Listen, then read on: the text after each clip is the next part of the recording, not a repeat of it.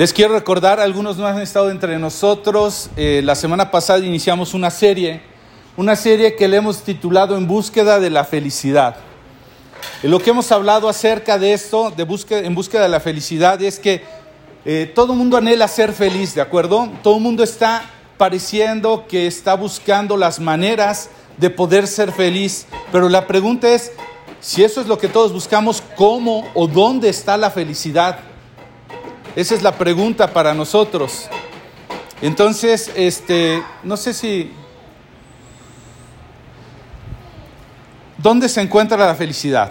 Bueno, pues le hemos buscado en relación con otras personas, le hemos buscado eh, progresando en nuestras profesiones, en nuestros trabajos, le hemos buscado a través de acumular bienes o riqueza, lo hemos buscado tratando de obtener fama o reconocimiento, lo hemos buscado pretendiendo estar sanos.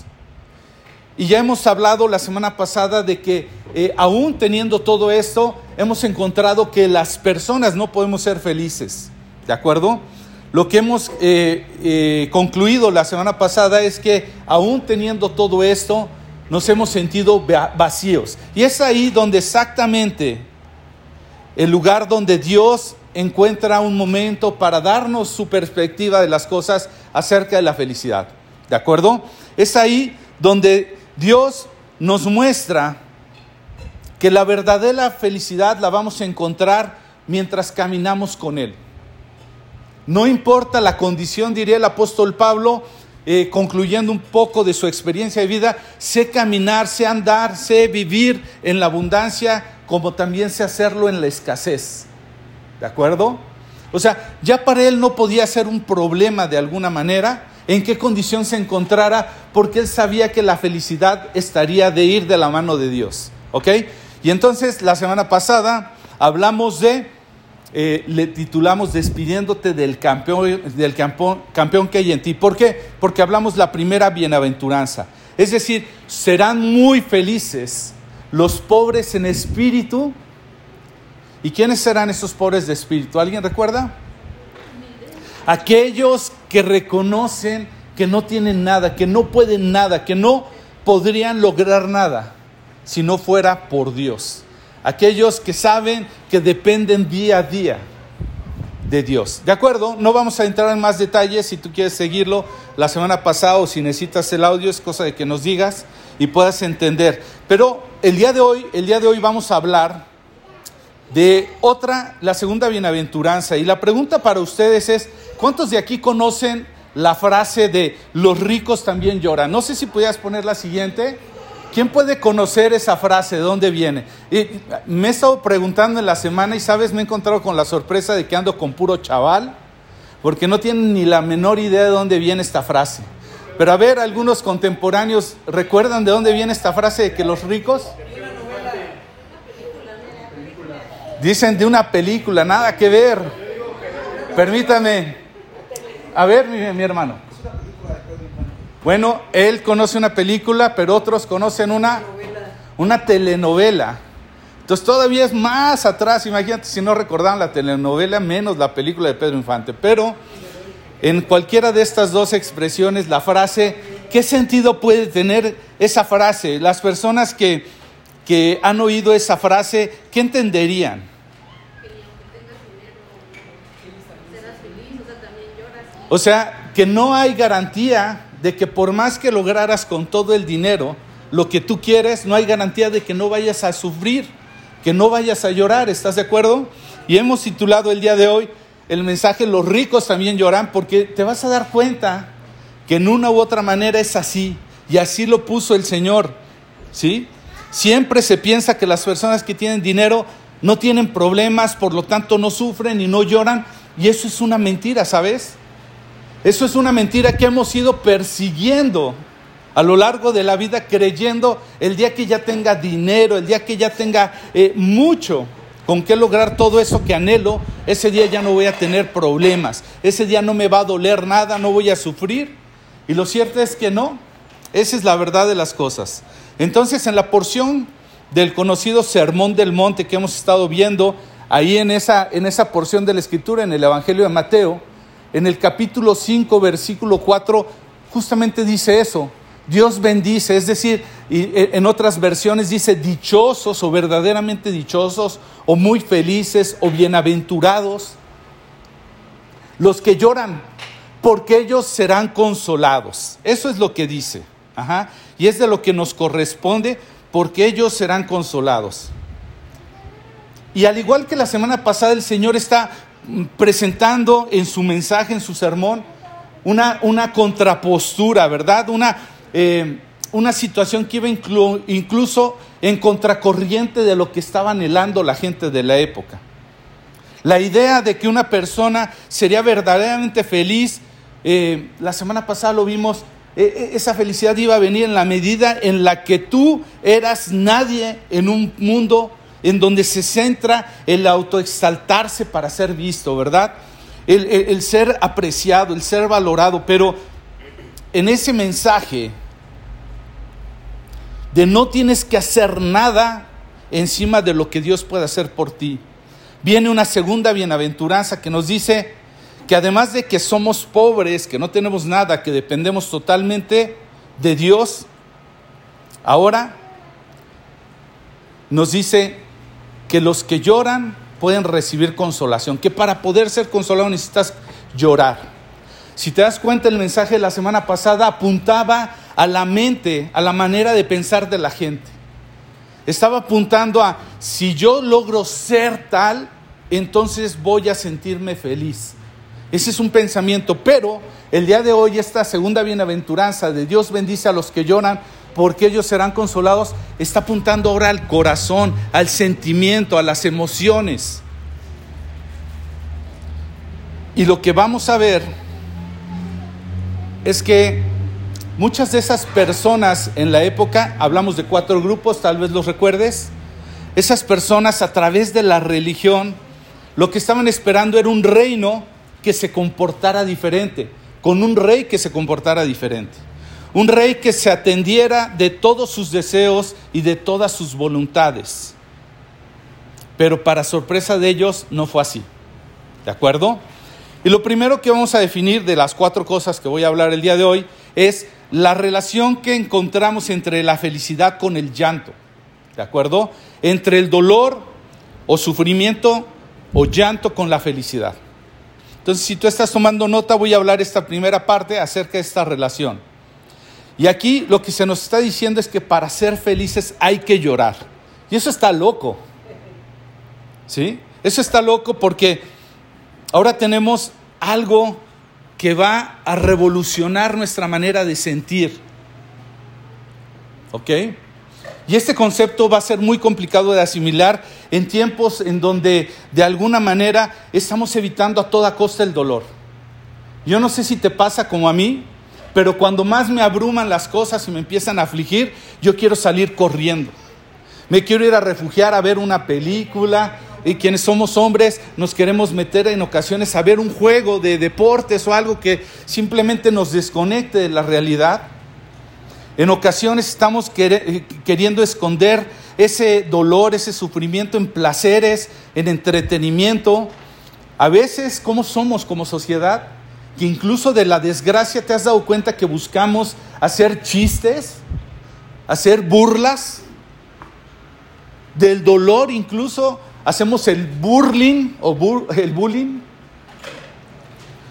usamos sarcasmo, etcétera. ¿Por qué? Porque pretendemos vivir unas vidas alejadas del dolor y lo que, lo que tomamos esto es como una meta. La meta en esta vida es una vida sin dolor. A ver cómo lo logro. ¿De acuerdo? Y sabes una cosa, tristemente aún en las iglesias se está esperando eso.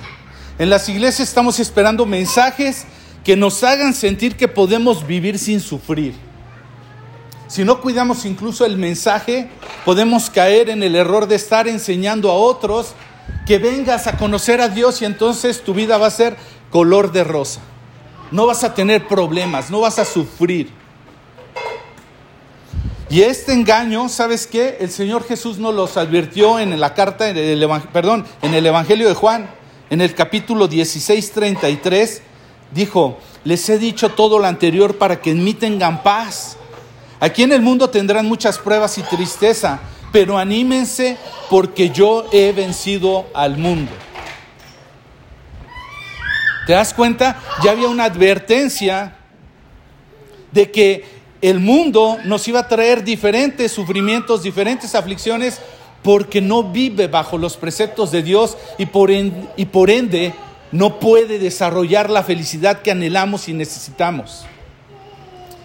Entonces, ¿qué es lo que sucede? Que el dolor viene como una consecuencia de nuestro pecado como humanidad. El pecado que se generó en el momento en que la humanidad creyó que podía vivir sin Dios, que no necesitaba, es decir, no tenían por qué ser pobres en espíritu cuando podían lograr mucho de lo que se propusieran. Y sabes una cosa, entonces el dolor es la consecuencia de no entender que sin Dios nada somos. Y Dios nos ha dado, escucha esto, tal vez te va a romper la cabeza, Dios nos ha dado el sufrimiento o el dolor como un regalo en un mundo caído. Dios nos ha dado el sufrimiento o el dolor como un regalo. Y aquí es en donde se conecta de manera secuencial las dos de las primeras bienaventuranzas para poder encontrar la felicidad. ¿Por qué te digo esto?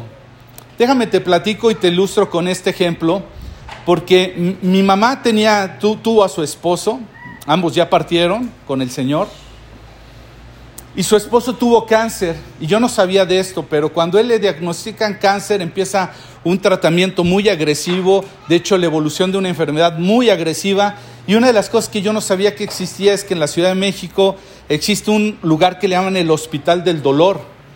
Y en ese Hospital del Dolor lo que procuran es un tratamiento para que la gente deje de tener conexión con sus, sus este, eh, terminales nerviosas de tal forma que no sientan el dolor. Como la enfermedad va a seguir evolucionando y el malestar y el dolor va a ser cada vez más intenso y no va a haber eh, medicamento, droga que le pueda eh, neutralizar el dolor, entonces van a esta clínica del dolor y van haciendo este tratamiento. Y la advertencia que le dieron a mi mamá es, tenga mucho cuidado, tenga mucho cuidado porque a partir de este momento lo que va a suceder es que él ya no va a sentir nada. ¿Ok? Tendremos cuidado. Y entonces un día determinado, mi mamá salió de su habitación y empezó a ver el piso lleno de sangre.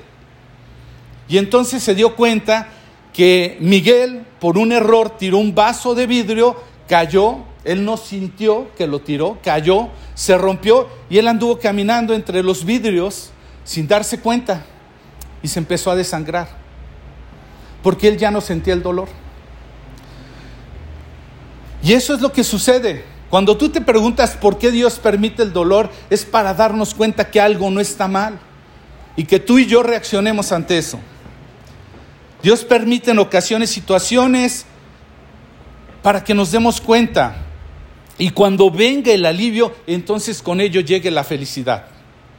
Yo no sé, no me voy a meter en los detalles para no arruinarlo, pero yo no sé si has tenido oportunidad de ver una película que se llama eh, El dador de recuerdos. ¿Alguien la ha visto? Yo se la recomendaría en inglés para quienes buscan el título en inglés, The Giver. Eh, voy a tratar de no adelantar nada para arruinarte la película, pero la película trata de o plantea eh, lo que sería una sociedad controlada de tal forma que no hubiera sufrimiento. ¿De acuerdo? ¿Imaginas cómo sería una sociedad sin sufrimiento? A veces nos cuesta trabajo, pero sería interesante. Te la voy a dejar ahí y lo que quiero hablar es, eh, yo estoy seguro que ahorita hemos dicho que el dolor viene como consecuencia del pecado, pero algunos de ustedes seguramente me podrán decir ahorita, oye Luis, espérame, espérame.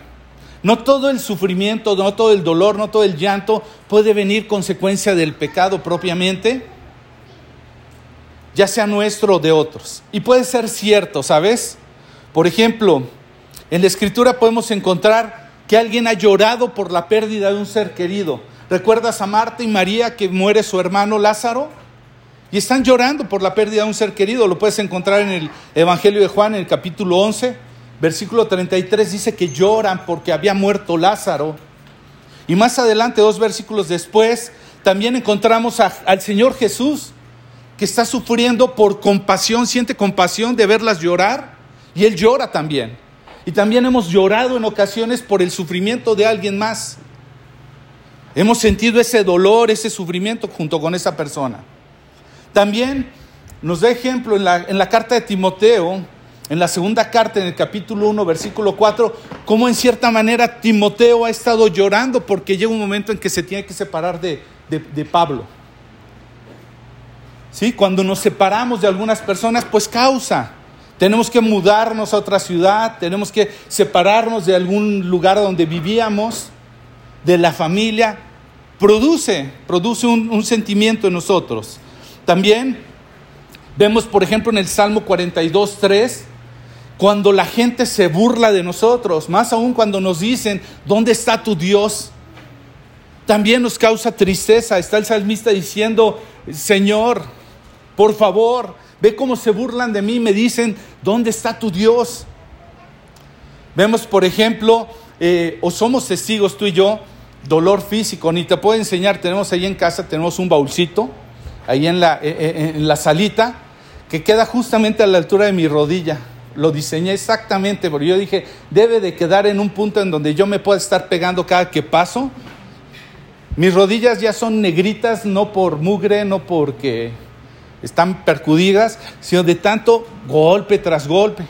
Todos hemos experimentado el llanto, el llanto que, o el dolor físico, ¿verdad? Y cada una de estas cosas que seguramente están en nuestra vida también, porque la vida tiene dolor, también Jesús puede eh, otorgarnos consolación en ello.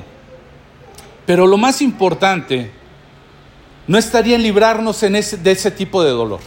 De eso no trata esta bienaventuranza.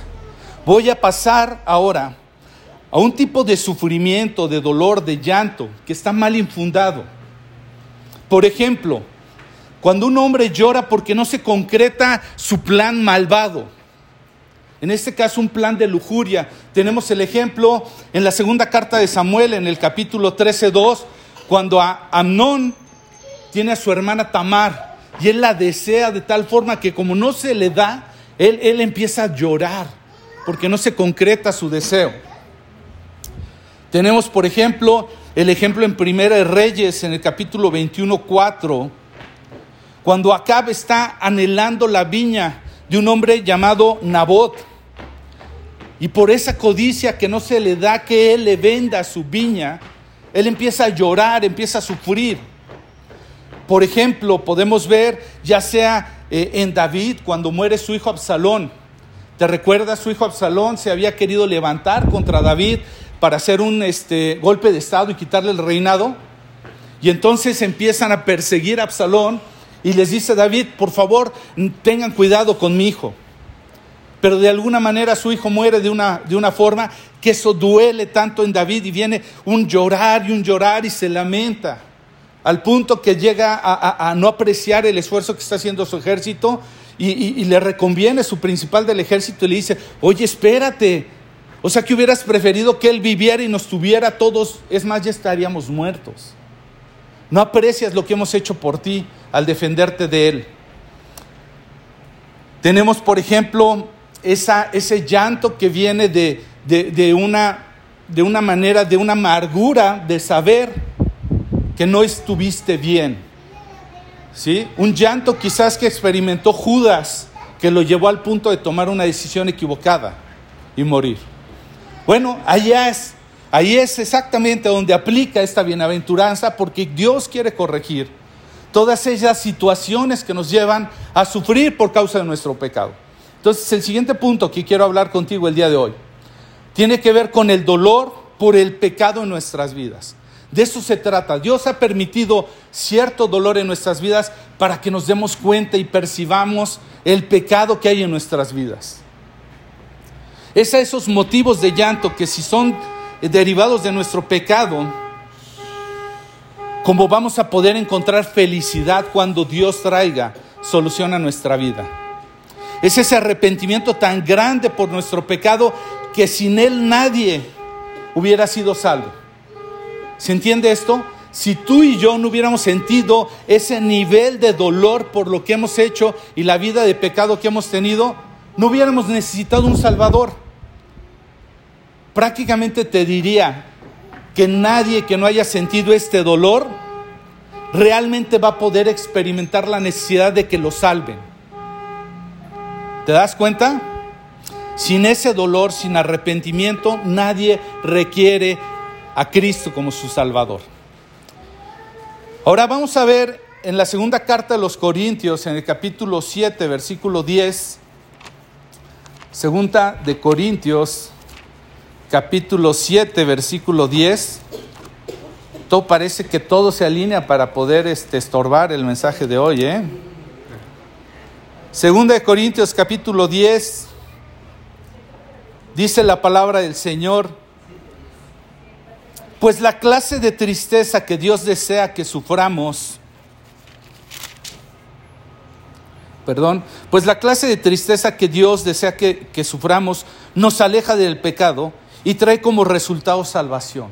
¿Te das cuenta? Esa es la clase de tristeza que Dios está buscando. La que nos aleje del pecado para que resulte en salvación. No hay que lamentarse por esa clase de tristeza, pero la tristeza del mundo, la cual les hace falta el arrepentimiento, resulta en muerte espiritual. En otras palabras, una tristeza que no te lleva a un cambio o un arrepentimiento, solamente te va a llevar a la amargura, a lamentarte hasta el grado de que te consume, incluso te pueda matar pero una tristeza que te mueve a, un cambio, a un arrepentimiento en la dirección que Dios nos está moviendo. Es la que nos va a alejar del pecado, dice aquí. Entonces, si te das cuenta, una señal de salvación en una persona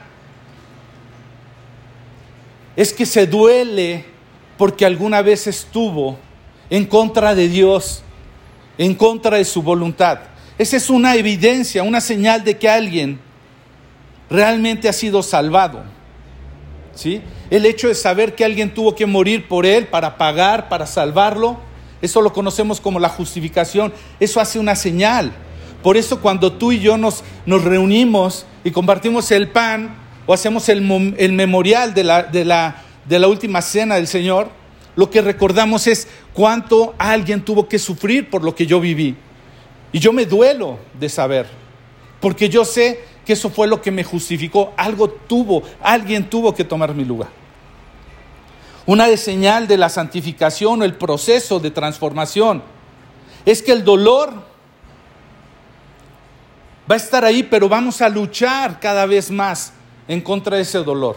Hace dos semanas mi hermano Martín nos hablaba de la carta a los romanos y donde Pablo en el capítulo 7, versículos 24 y 25, en la primera parte, dice, soy un pobre desgraciado. En otra versión, en la Reina Valera, dice, miserable de mí. ¿Quién me librará de esta vida dominada por el pecado y de muerte? Gracias a Dios, la respuesta está en Jesucristo nuestro Señor una evidencia de que la gente realmente está en un proceso de santificación es porque lucha con el pecado, porque se duele al grado de decir, ¿cuándo, Señor, ya me vas a sacar de este cuerpo que tiende a pecar?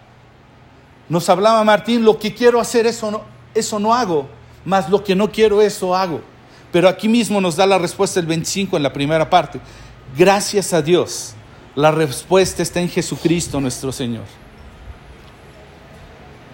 Y una señal de que anhelamos el momento de la glorificación.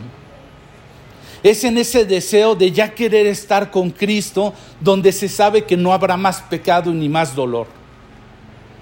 ¿Te das cuenta? La evidencia de nuestra justificación es que tú y yo lamentemos que alguien haya tenido que morir por la vida que llevábamos. La evidencia de una vida de santificación es que evidentemente se nota que estás peleando contra el pecado cada vez que viene a tu vida. Y la evidencia de la glorificación es que cada vez anhelas más salir de, esta, de este mundo que nos dice que la felicidad está aquí y no la encontramos. Ya queremos ir a tu presencia, Señor. Y alguien dijo alguna vez, lo peor que le puede pasar a un hijo de Dios es que después de pecar se sienta feliz o contento de haberlo hecho. Es lo peor que le puede pasar. En otras palabras, el rey David en el Salmo 51.4 diría, contra ti y solo contra ti he pecado. He hecho lo que es malo a tus ojos, Señor. Se lamenta a tal grado de, ¿por qué lo volví a hacer? ¿Por qué? ¿Por qué? Y la pregunta para nosotros en esta mañana, ¿hay pecados que nos estén doliendo? ¿Hay pecados por los que estés llorando y digas, ¿por qué lo volví a hacer? ¿Por qué? Ya no tengo por qué estar haciendo esto. ¿Por qué pecado estamos llorando? Y requieres el consuelo de Dios esta mañana. ¿Por qué pecado? ¿Qué pecado podrías decir en este momento si yo dijera, este es el momento de sentirte feliz, de sentirte bien. Libérate de ese peso. ¿Por qué pecado estarías pidiendo el día de hoy?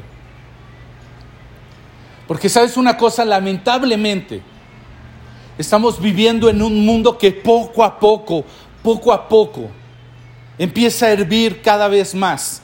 Y nosotros como las ranas, dicen algunos que lo han experimentado, que las ranitas las puedes echar en un, en, en un recipiente lleno de agua y les puedes prender fuego y nunca van a sentir que se están quemando hasta que ya están cocidas. Que no perciben. Así parece cada vez el mundo poco a poco, poco a poco.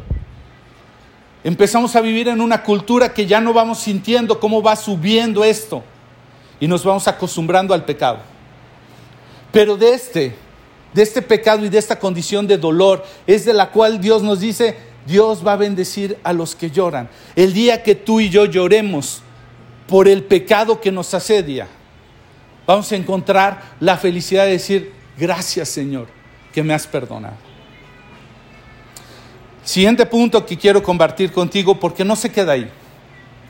Dios no nos hizo seres autónomos, completamente ajenos a los demás.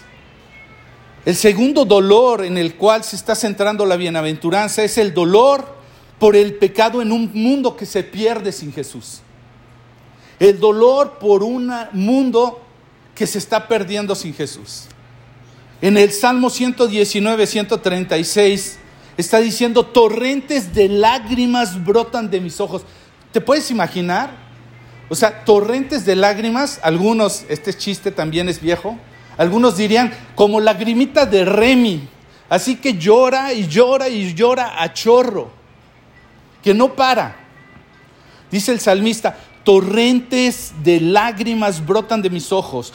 Es decir, un fuerte llorar. Dice, porque la gente desobedece tus enseñanzas. Es decir, peca. Isaías cuando eh, en Isaías 6:5, cuando dice que tiene una visión, que él se vio delante del trono de Dios, él empezó en alguna manera a, lamentar su condición de pecado y de los que le rodeaban. Decía, mi pecado, yo estoy en medio de los que, de los que pecan contra ti. Daniel, en el libro de Daniel, en el capítulo 9, 20, también lamenta el pecado del pueblo de Dios. El mismo Señor Jesús en Mateo 23, del 33 al 39, se lamenta por Jerusalén, por su pueblo, por su tierra. Y así hay muchos ejemplos. Y tristemente, ¿sabes una cosa? Yo recuerdo que cuando yo era más pequeño, ¿qué te gusta? ¿10, 11 años como la edad de mi hija la menor? De repente yo podía estar viendo una película con mi familia y de pronto, esto es muy viejo, de pronto salía allí alguna escena, diríamos un poquito subidita de tono. Todavía ni siquiera se alcanzaban a ver algunos desnudos. ¿Y sabes qué hacía mi familia? Le adelantaba un poquito. O si no, unos, otros o a mí me hacían que me agachara y así como que cerrara mis ojitos. Hoy día, tristemente, en la semana oí una noticia que sacaron del súper a una mujer por su manera de vestir. ¿Puedes imaginarte cómo iba? Y entonces la polémica está, porque está en su derecho, ¿no? Y los varones dicen, bueno, pues si quiere enseñar, pues ¿quién se lo impide, no? Casi, casi consintiéndolo. Pero ya no nos escandalizamos porque es cosa de ver cualquier red social que aunque no le estés buscando, de repente, upa, te aparezca casi el desnudo de una mujer o de un hombre. Y lo normalizamos. ¿Y qué decir de las películas, de las telenovelas, las series, etcétera, etcétera? Cuanta más escena. ¿Qué me dices de la música de hoy día? Hoy día estamos en el primerísimo glorioso lugar a nivel mundial por un hombre que canta corridos tumbados, le llaman. Y, todos me van a pedrear y me van a abandonar en la transmisión porque cómo me estoy metiendo con el, con el doble P. Por si no lo sabes, ni lo busques, ni te gastes, no pierdas tu vida en esto. Ah, pero qué ritmo trae eso, ájale, échenla a andar en las escuelas. Casi que las participaciones del 10 de mayo, olvídate de, Nif de Calaf y, y a ti que me diste tu vida. No, no, no. Pónganse un corrido tumbado que van a bailar los niños. Ya Bad Bunny se quedó en el olvido. El perreo ya está pasando. Ahora, la cultura del narcotráfico, de la riqueza, de sobajar a la mujer, es lo que, es lo que nos llena, nos divierte. Ajá. Parece que nos sentimos orgullosísimos, celebrando y aceptando. ¿Qué decimos de la ideología de género? ¿Qué podemos decir del homosexualismo?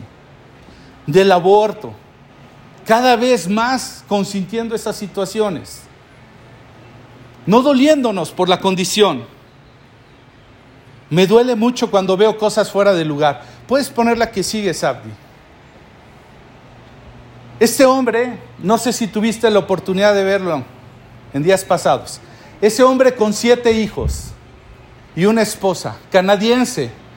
50 años, un día agarró y dijo, lo siento, pero sabes una cosa, me identifico con ser mujer. Y esto su familia no lo aceptó y entonces lo dejaron, perdió su casa, su trabajo, sus bienes, empezó a vivir en la calle porque además no solamente se sintió mujer, sino que además se sentía una mujer de seis años. ¿Entiendes qué es eso? Lo peor de eso no es eso. Lo peor de eso es que él empezó a vivir en la calle y alguien se enteró de su caso. Un matrimonio. ¿Y sabes qué decidió hacer este matrimonio por él? Lo adoptó como una niña de seis años. ¿Puedes pasar la siguiente? Ahí lo tenemos con sus padres actuales. Lo adoptaron como una niña de seis años. ¿Puedes poner la siguiente? Y tiene videos y muestra cómo es su vida de seis años y no lo pueden acusar por convivir con niños y niñas de seis años y tener jueguitos. Si tú quieres, como los que tú y yo alguna vez tuvimos de la mamá y el papá. ¿De verdad eso no te duele? Cuando veo eso me duele. Y espero que te duela. Porque estamos en medio de un mundo verdaderamente al revés, donde ya parece normal, hasta podemos hacerlo famoso. Puedes pasar la que sigue, Sabdi. Un programa que se está levantando para que ya se les dé conocimiento de Satán o de Satanás en las escuelas. No es una broma. La última semana de abril, en la ciudad de Boston, en Estados Unidos, hubo una convención de satanistas. Tienen demandada a la alcaldesa del lugar por no permitirles los espacios para realizar sus actividades. Si tú y yo no nos ponemos listos, ¿sabes qué están haciendo ya? ¿Puedes poner la siguiente? Están enseñando a los niños como cosa normal. ¿No te alarma esa imagen? Pon la que sigue. Los están adoctrinando acerca de quién es Satanás y cuál es su reino. Mientras tú y yo y nadie estamos haciendo nada por disipular a otros. ¿Puedes poner la que sigue? ¿Puedes ver sus ropitas que traen? Puede preocuparte un poquito, dolerte un poquito el pecado en el que nos encontramos. ¿Puedes poner la que sigue? Si vieras lo que hay alrededor de las imágenes, que no alcanzas a ver del lugar en donde están, el tipo de textos que tienen, el conocimiento al que están siendo expuestos. ¿Puedes poner la que sigue? Ellos alaban a Satanás mejor que tú y yo lo hemos hecho quizás hoy, para vergüenza nuestra. Porque quizás no hemos tomado en serio el buscar a Dios. Pero ellos lo están tomando en serio, ¿sabes? Y el día de mañana tú y yo vamos a ser los raros. Tú y yo vamos a ser los que tengamos que escondernos. Porque esto va a ser más normal de lo que tú crees. ¿Puedes poner la siguiente? ¿No te duele eso? Están enseñándoles a invocar. Es triste que a veces no nos podemos ni reunir para la oración. Pero ellos no están perdiendo el tiempo, ¿sabes? ¿Puedes poner la siguiente? Esa es la música que les están enseñando. Puedes ver sus rostros, puedes ver sus caras, puedes ver el ambiente en el que están. Y nosotros, ah, ¿Para qué poner alabanzas en casa? Creo que ya es suficiente. Creo que estamos exagerando porque ya hemos puesto el domingo en la iglesia. ¿Puedes poner la siguiente? ¿Puedes ver eso?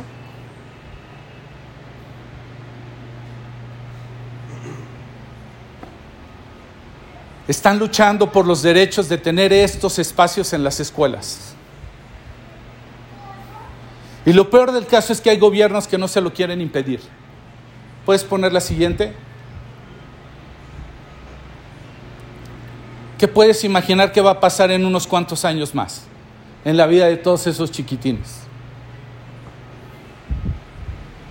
¿Puedes poner la siguiente? Creo que es la última. Yo no sé si a ti te duela eso. A mí me duele mucho. Y me levanto a buscar de Dios cuando no quiero. Cuando yo también lucho con mi pecado.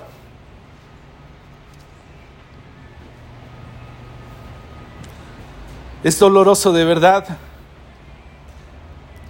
Y cuando el Señor Jesús estaba hablando aspectos acerca del final de los tiempos, tú lo puedes leer con más detalle en, en el Evangelio de Mateo 24. Pero en el versículo 12 dice, abundará el pecado por todas partes y el amor de muchos se enfriará. El amor de muchos se enfriará. Estaremos dispuestos a decir, pues ya, si ellos quieren vivir así, que vivan así. Pero no les está doliendo tantito que alguien se pierda sin haber conocido de Cristo. No importa, no hay que prepararnos para ningún mensaje. Si la gente quiere conocer, aquí estamos, la puerta está abierta. No tenemos urgencia por el perdido. Abundará el pecado en todas partes y el amor de muchos se enfriará. Y el apóstol Pablo había entendido esto y llega un dolor, pero tan, tan profundo que dice una locura. Tú y yo ni siquiera dimensionamos todavía lo que Pablo dice, pero ¿sabes qué dijo?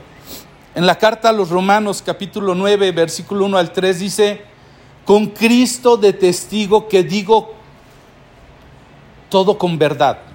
Fíjate, está poniendo a Cristo. Lo que él está diciendo es en serio, le consta a Cristo lo que va a decir. Dice, mi conciencia y el Espíritu Santo lo confirman. Es decir, estoy consciente de lo que voy a decir.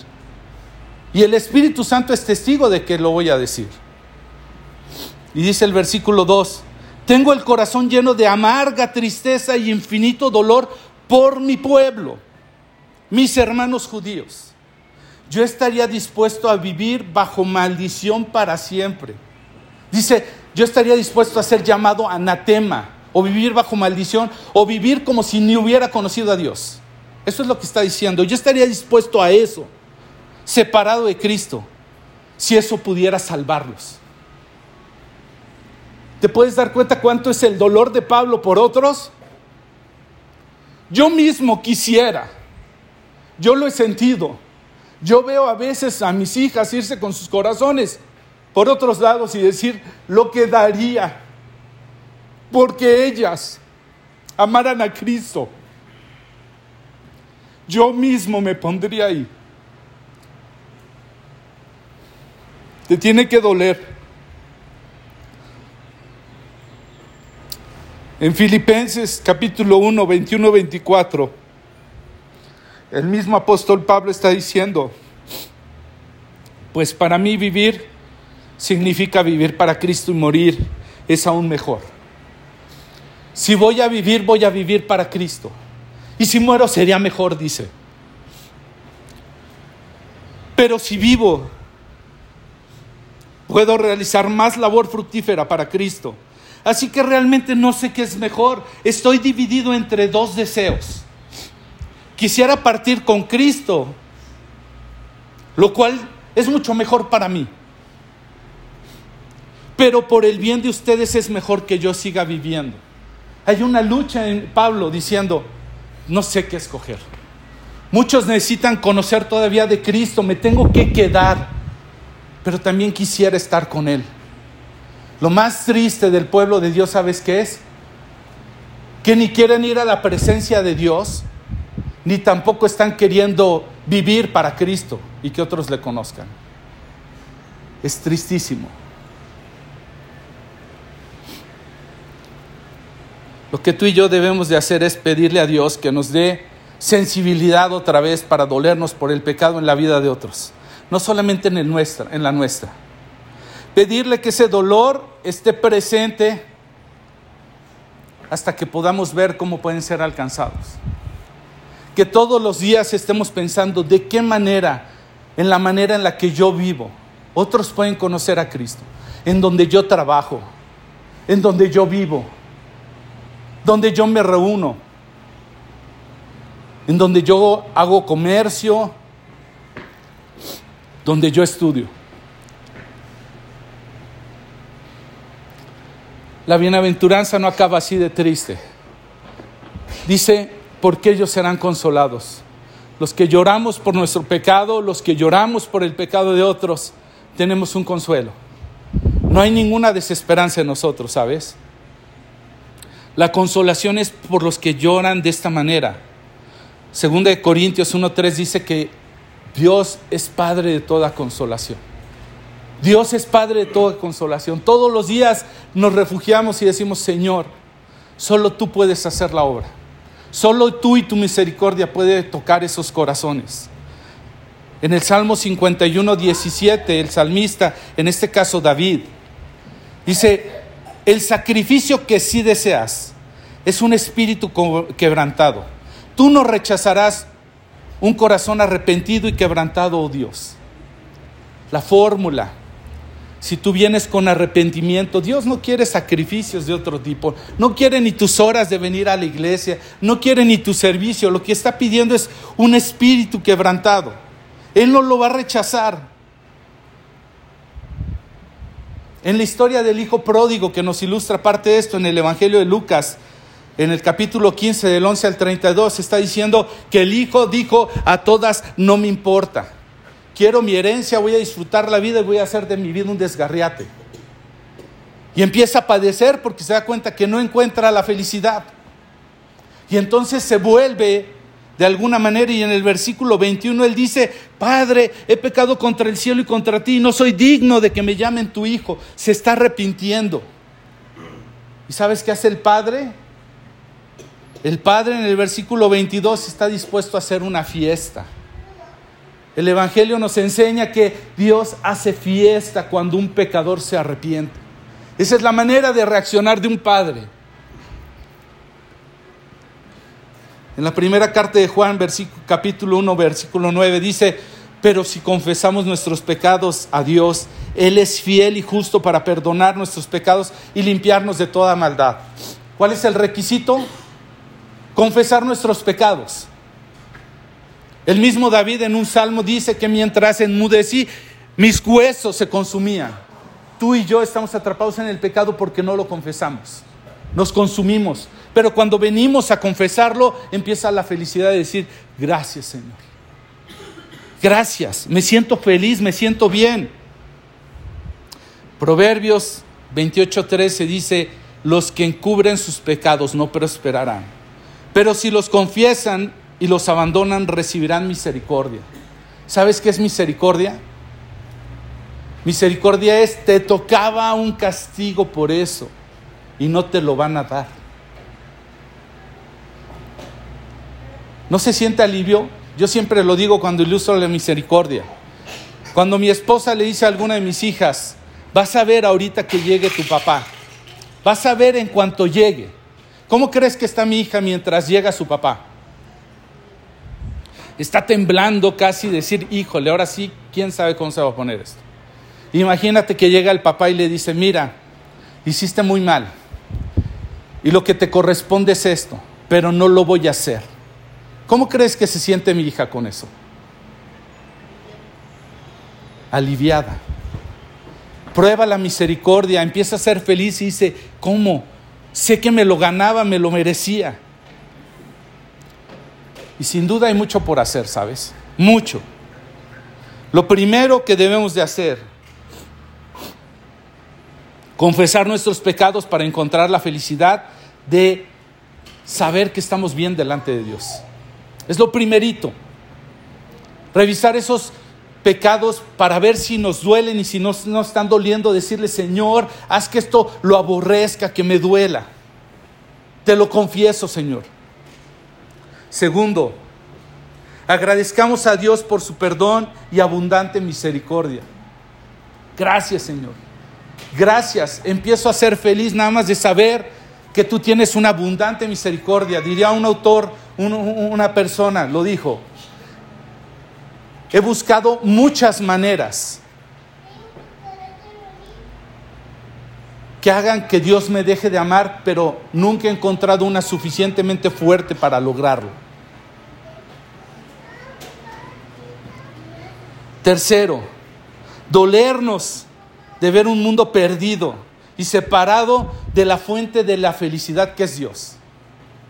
Dolernos, Señor, muéstrame, muéstrame eh, de verdad tristeza por toda esta gente que se está perdiendo. Cuarto, tomarnos en serio el llamado de hacer discípulos de Jesús en un mundo lleno de pecado. Pidamos que Dios nos equipe por su Espíritu Santo y que nos guíe esas personas para poderlas discipular para Jesús. Te lo enseñé, esa gente no está vacilando, se lo está tomando muy en serio. Y tú y yo necesitamos aplicarlos, mucho más de lo que hemos hecho el día de hoy en el tiempo de estudio. Ahí estamos vacilando y sí, y medio sé, y medio no sé, y, y no, no, tú participas, yo no.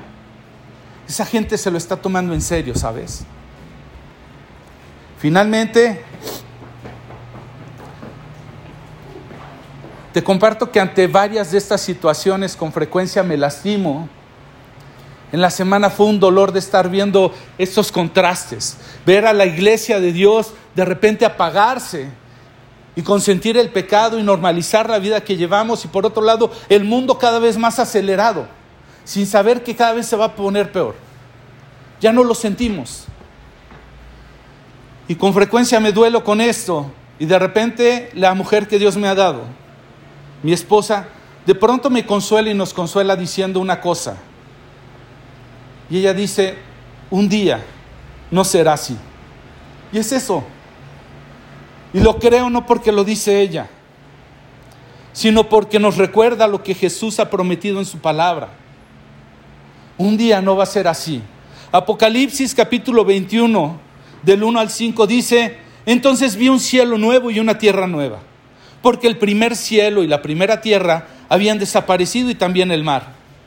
Y vi la ciudad santa, la nueva Jerusalén, que descendía del cielo desde la presencia de Dios, como una novia hermosa vestida para su esposo. Eso es lo que Dios viene a hacer con su iglesia y los que perseveren, los que aborrezcan, los que no, no estimen su vida hasta la muerte. Esa iglesia, esa novia vestida para su esposo. Dice el versículo 3 de Apocalipsis 21. Oí una fuerte voz que salía del trono y decía, miren, el hogar de Dios ahora está entre su pueblo. Él vivirá con ellos y ellos serán su pueblo. Dios mismo estará con ellos. Él les secará todas las lágrimas de los ojos. Y no habrá más muerte, ni tristeza, ni llanto, ni dolor. Todas esas cosas ya no existirán más. Algún día no será así. Yo lo creo, Él lo prometió. Y mientras eso pase y lo espero, seguramente voy a llorar muchas más veces. Pero estoy seguro que a cada una de esas lágrimas Dios se va a detener a secarlas. Va a traer consuelo y me va a dar la felicidad de que un día lo voy a ver. Espero que tú anheles verlo.